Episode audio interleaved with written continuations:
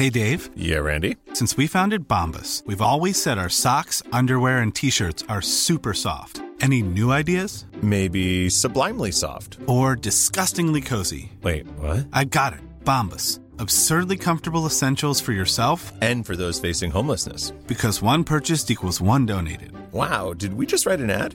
Yes. Bombas. Big comfort for everyone. Go to bombas.com slash ACAST and use code ACAST for 20% off your first purchase. Javier Milei y Patricia Bullrich se reconcilian y se alían electoralmente para ganar a Sergio Massa en la segunda vuelta de las elecciones presidenciales argentinas. ¿Se trata de una alianza creíble? ¿Y qué consecuencias puede tener para el futuro de un posible gobierno de Javier Milei? Veámoslo. El pato y el león se han reconciliado.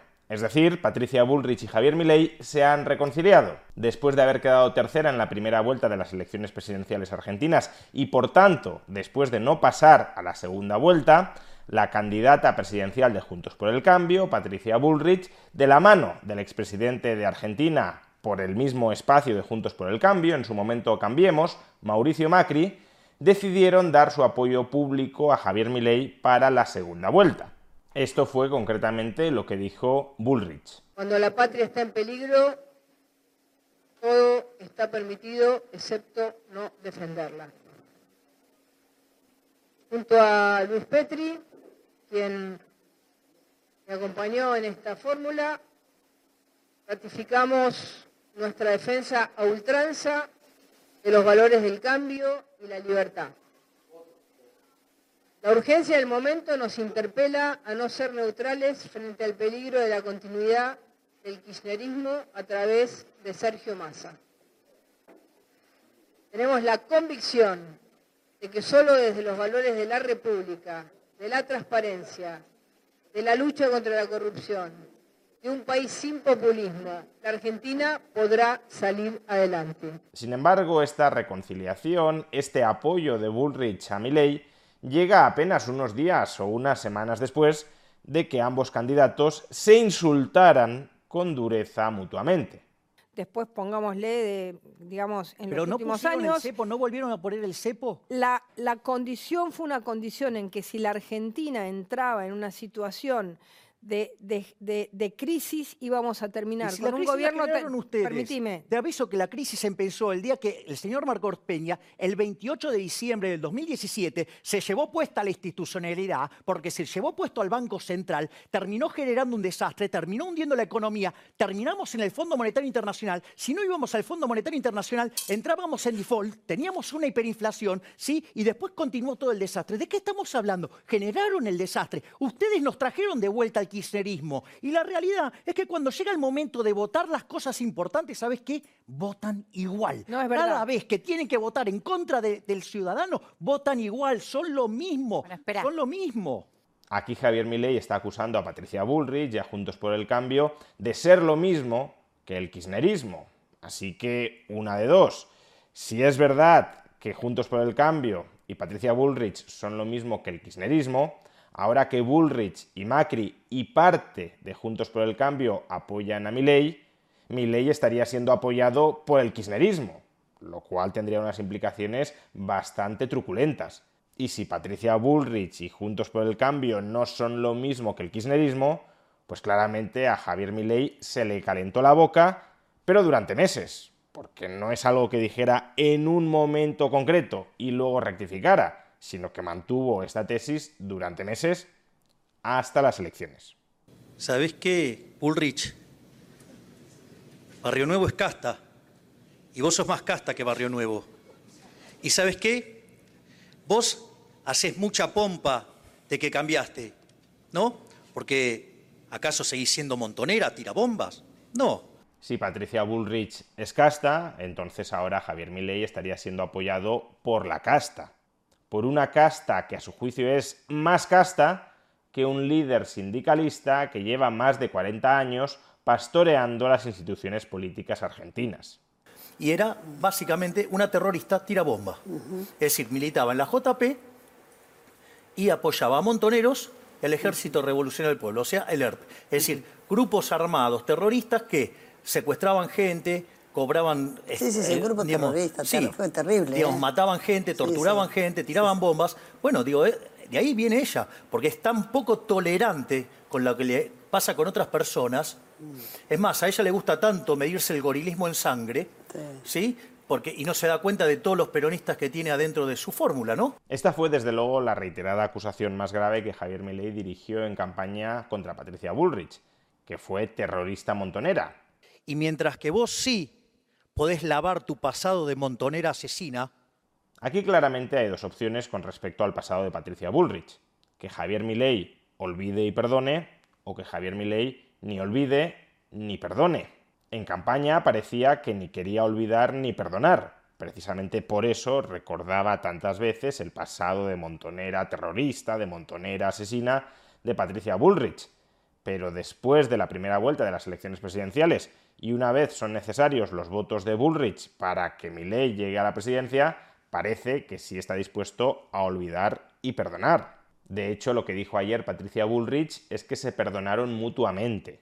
Yo anoche tuve un encuentro con Javier Milei, donde tuvimos una charla respecto a lo que había sido esta, estas digamos, declaraciones en el ámbito, en un ámbito privado. Eh, nos perdonamos mutuamente. Me parece que hoy la patria necesita que seamos capaces de perdonarnos eh, porque está en juego algo muy importante para el futuro. Así que fue en el ámbito privado, eh, una charla entre los dos. Me parece que está bien que la guardemos en nuestra intimidad, pero fue un, un perdón que me parece que vale. En el fondo todos sabemos que esto forma parte de la esencia de la política. La política es uno de los oficios más viles, más degradantes y más ponzoñosos que existen. Y esto no es una excepción. Como Javier Milei y Patricia Bullrich estaban compitiendo por un electorado ligeramente similar, el electorado antikirchnerista, hastiado con la inflación y que exigía un giro de timón fortísimo en el barco de la economía argentina, como los dos estaban compitiendo más o menos por el mismo electorado y era clave quién quedara por delante del otro en la primera vuelta, pues entonces el enfrentamiento en esa primera vuelta entre Milley y Bullrich fue más duro que entre Milley y Massa o entre Bullrich y Massa. Para ellos, en esa primera vuelta, el enemigo a batir no era el archienemigo de Argentina, Sergio Massa, el enemigo a batir en esa primera vuelta era su competidor directo, su rival ante su electorado común. Pero claro, una vez han quedado definidas las posiciones relativas de Milley y Bullrich, Milley ha quedado por delante de Bullrich y por tanto pasa a segunda vuelta a enfrentarse con Sergio Massa, entonces Milley y Bullrich se reconcilian porque ya no tienen intereses contrapuestos, sino intereses potencialmente convergentes. Lo que nos dirán, lo que de hecho nos dicen, es que esos intereses personales convergentes en realidad convergen en los intereses del pueblo argentino. Que esto no va de reparto de cargos, va de salvar a la patria frente a la amenaza kirchnerista. Acá el problema fundamental es qué pasa con el pueblo argentino. El pueblo argentino está frente a una disyuntiva. O seguimos con un pueblo, digamos, destruido, hambreado, con 138% de inflación, con un gobierno que le roba todos los días su futuro, o intentamos trabajar nosotros en este momento apoyar, porque lo nuestro ahora es apoyar, no estamos haciendo ni un gobierno de coalición, ni estamos discutiendo de cargos, ni nada. Es una decisión de principios. Personalmente creo que es muy dudoso que sea así. Si una ex candidata a la presidencia de la República se implica personalmente tanto en hacer campaña por otro rival político normalmente será a cambio de algún cargo. De nuevo, esta es la esencia de la política, el reparto. Nice. Yeah. What you're hearing are the sounds of people everywhere putting on Bombas socks, underwear, and t-shirts made from absurdly soft materials that feel like plush clouds. Yeah. That plush. And the best part? For every item you purchase, Bombas donates another to someone facing homelessness. Bombas. Big comfort for everyone. Go to bombas.com slash ACAST and use code ACAST for 20% off your first purchase. That's bombas.com slash ACAST. Code ACAST. This is Paige, the co-host of Giggly Squad, and I want to tell you about a company that I've been loving, Olive and June. Olive and June gives you everything that you need for a salon quality manicure in one box. And if you break it down, it really comes out to $2 a manicure, which is absolutely insane. It's also so easy to get salon worthy nails at home with Olive and June. The difference between how your nails used to look when you did them yourself and now with the Manny system is a complete game changer. The best thing about Olive and June too is it's a quick dry, dries in about one minute, lasts for five days, and full coverage in up to one to two coats. Visit oliveandjune.com slash perfectmani20 for 20% off your first system. That's oliveandjune.com slash perfectmani20 for 20% off your first system. Quality sleep is essential. That's why the Sleep Number Smart Bed is designed for your ever evolving sleep needs. Need a bed that's firmer or softer on either side? Helps you sleep at a comfortable temperature? Sleep Number Smart Beds let you individualize your comfort so you sleep better together. JD Power ranks Sleep Number number 1 in customer satisfaction with mattresses purchased in-store. And now, save 50% on the Sleep Number limited edition Smart Bed for a limited time. For JD Power 2023 award information, visit jdpower.com/awards. Only at a Sleep Number store or sleepnumber.com. El mercadeo del poder. No obstante, la cuestión de fondo dentro de ese reparto y dentro de ese mercadeo del poder es qué programa político, qué programa electoral, qué programa económico se va a aplicar a través del uso de ese poder político. Si finalmente Javier Milei llega a la presidencia de la República tras este apoyo condicionado, imagino, de Patricia Bullrich, ¿podrá Javier Milei aplicar su programa económico original que como ya explicamos en diversas ocasiones en este canal, es, grosso modo, un buen programa económico para relanzar a Argentina, a pesar de que quedaran muchos flecos y muchos detalles por especificar, porque era en el fondo un programa aperturista y de orientación liberal libertaria, o en cambio el programa económico que podrá aplicar Javier Milei es un programa descafeinado, debido a las hipotecas que quizá ya está teniendo que asumir en estos momentos para recabar el apoyo de algunos dirigentes políticos con los que hasta hace dos tardes estaba profundamente enfrentado. En otras palabras, el pactismo y el reparto del poder diluirá los principios de Javier Milei o no. De momento, a este respecto hay varias señales que no son negativas. Javier Milei se sigue reivindicando a sí mismo como liberal libertario. Si yo pongo el resultado en términos históricos, es la mejor elección que hizo un, un liberal en la historia de la Argentina. Pero además no es un, solamente un liberal, es un liberal libertario. Es decir, es como una suerte de liberal reloading. Al cuadrado, digamos. Pero no solo eso, porque no existe registro histórico tampoco a nivel mundial que un liberal, abiertamente declarado liberal, haya conseguido esa, esa proporción de votos. A su vez, Javier Milei acaba de reconfirmar y de advertir de que no se toca una de sus propuestas estrella, dolarizar y cerrar el Banco Central. Una propuesta, por cierto, a la que se oponía Patricia Bullrich. Sí, Javier, eh, dentro de lo que eh, llamás tabula rasa, ¿podemos mencionar que quizás con tal de sumar integrantes del PRO puntualmente, ¿podrías archivar el tema de la dolarización? No. Eso no se negocia. No, eliminar el Banco Central no se negocia. Ok.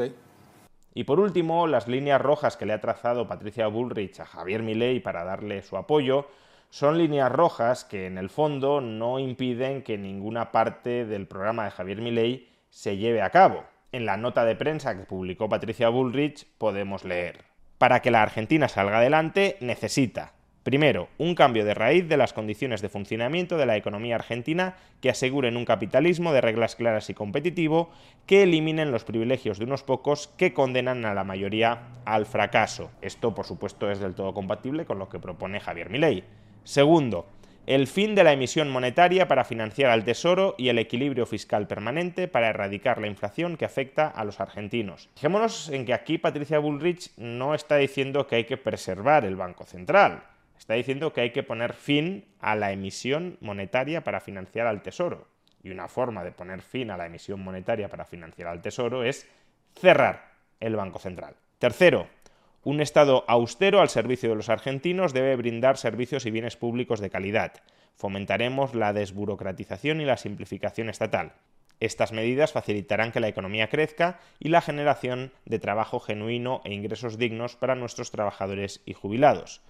Cuarto, la educación pública, gratuita y de calidad, sin perder días por paros, sin adoctrinamiento y con vocación de integración al mercado laboral. La educación debe ser declarada servicio esencial debe ser asegurada en todos los niveles la calidad de los docentes y para los alumnos, recuperando la esencia del modelo educativo que hizo grande a la Argentina. Este punto sí podría ser controvertido, pero no tiene por qué ser incompatible con la política de cheques escolares que pretendía aplicar Javier Milei. Javier Milei no pretendía cerrar las escuelas públicas, sino ponerlas a competir en un sistema de vouchers, de cheques escolares. Y aquí, de nuevo, no parece que haya nada radicalmente incompatible con ello. Quinto, un combate sin cuartel al narcotráfico deberá garantizar la defensa de los ciudadanos, las víctimas y las fuerzas de seguridad en cumplimiento de su deber. Seremos implacables con los delincuentes, promoveremos el aumento de las penas a los delitos aberrantes, narcotráfico y corrupción y bajaremos la edad de imputabilidad a los 14 años. Esto también es compatible, otra cosa es si debería serlo, pero también es compatible con el programa de Javier Milei. Sexto, un federalismo que funcione. La coparticipación federal debe establecerse dentro del marco de la Constitución Nacional, las retenciones deberán ser eliminadas, las retenciones y todos los impuestos distorsivos con sesgo antiexportador que perjudican a las provincias agroindustriales. Debe hacerse en el contexto de un plan fiscal ordenado, nuevamente algo que también proponía Javier Milei. Séptimo, el cumplimiento de la legislación vigente en materia de armas, donación de órganos y la patria potestad compartida aunque aquí hubo mucho revuelo sobre qué proponía exactamente mi ley, en realidad no defendía modificar nada de todo esto. Como mucho, si acaso, esto no quedó claro, en el régimen de tenencia de armas, aunque mi ley aseguraba que solo pretendía que la actual ley se cumpliera en toda su extensión, quitando burocracia para facilitar el cumplimiento de la ley, no la obstaculización del cumplimiento de esa ley. Octavo, la defensa del respeto irrestricto del plan de vida de cada persona y la defensa de la diversidad. Bueno, es que esto es justamente lo que defiende Javier Milei y esta es una de sus frases de cabecera, que es una frase en realidad de Alberto Venegas Lynch, hijo, como Milei siempre recuerda. Por tanto, aquí no hay ninguna incompatibilidad. Noveno, la defensa del respeto irrestricto a la libertad de expresión y la libertad de prensa de acuerdo a los artículos 14 y 32 de la Constitución Nacional, nuevamente no es incompatible, al contrario, es consustancial a una idea liberal libertaria de la comunidad política. Décimo, en política exterior, la integración comercial al mundo, el desarrollo sustentable y la defensa del interés nacional por sobre cualquier ideologismo. Reafirmamos el compromiso de la Argentina democrática en la defensa de los derechos humanos y la democracia liberal. Condenamos el terrorismo internacional. Nada que no haya dicho o no pueda haber dicho Javier Milei. Y un décimo, el pleno respeto de la Constitución Nacional como el paraguas de protección de los derechos, obligaciones y garantías de todos los ciudadanos que habitan el suelo argentino. Nada, de nuevo, incompatible con las ideas y propuestas de Javier Milei. Por tanto, el apoyo público de Patricia Bullrich a Javier Milei aparentemente no cambia nada en el posicionamiento ideológico, en las propuestas, en los planteamientos de Javier Milei lo que nos han transmitido sus protagonistas es que el programa económico y político de Javier Milei, que repito, globalmente es un buen programa económico y político para la Argentina, ese programa político y económico se podrá seguir aplicando porque no han llegado a ningún acuerdo que restrinja la aplicabilidad del mismo. Sin embargo, aquí evidentemente existe cada vez más un problema de credibilidad si durante la campaña electoral Milley y Bullrich se estuvieron insultando y ahora, concluida la primera vuelta de las elecciones, se abrazan, se reconcilian y se alían, ¿cómo saber si estaban representando una obra de teatro antes de la primera vuelta de las elecciones o si en cambio la están representando después de la primera vuelta de las elecciones?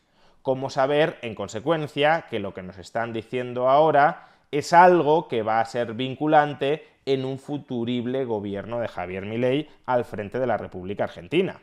Aunque Milei y Bullrich digan que no se han repartido cargos y que no se han trazado fuertes líneas rojas contra el programa de Milei, ¿cómo sabemos que eso es cierto?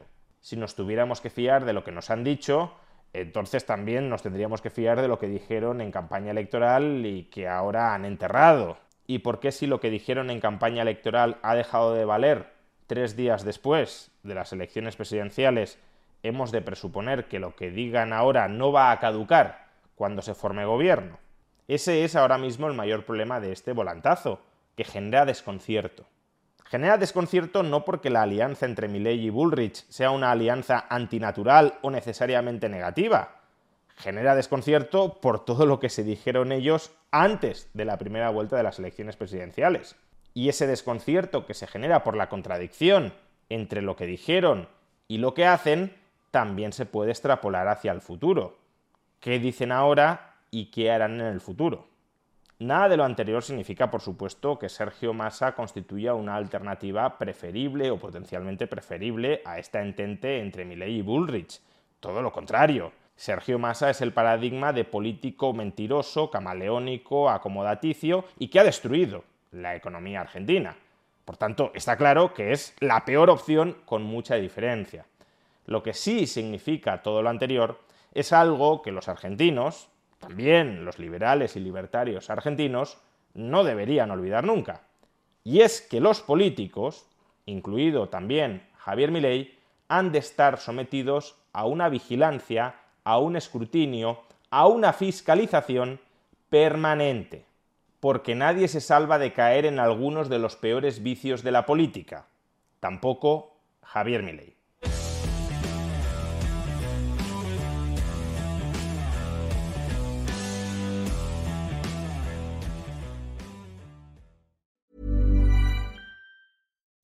When you make decisions for your company, you look for the no-brainers. If you have a lot of mailing to do, stamps.com is the ultimate no-brainer. Use the stamps.com mobile app to mail everything you need to keep your business running with up to 89% off USPS and UPS. Make the same no-brainer decision as over 1 million other businesses with stamps.com. Use code PROGRAM for a special offer. That's stamps.com, code PROGRAM.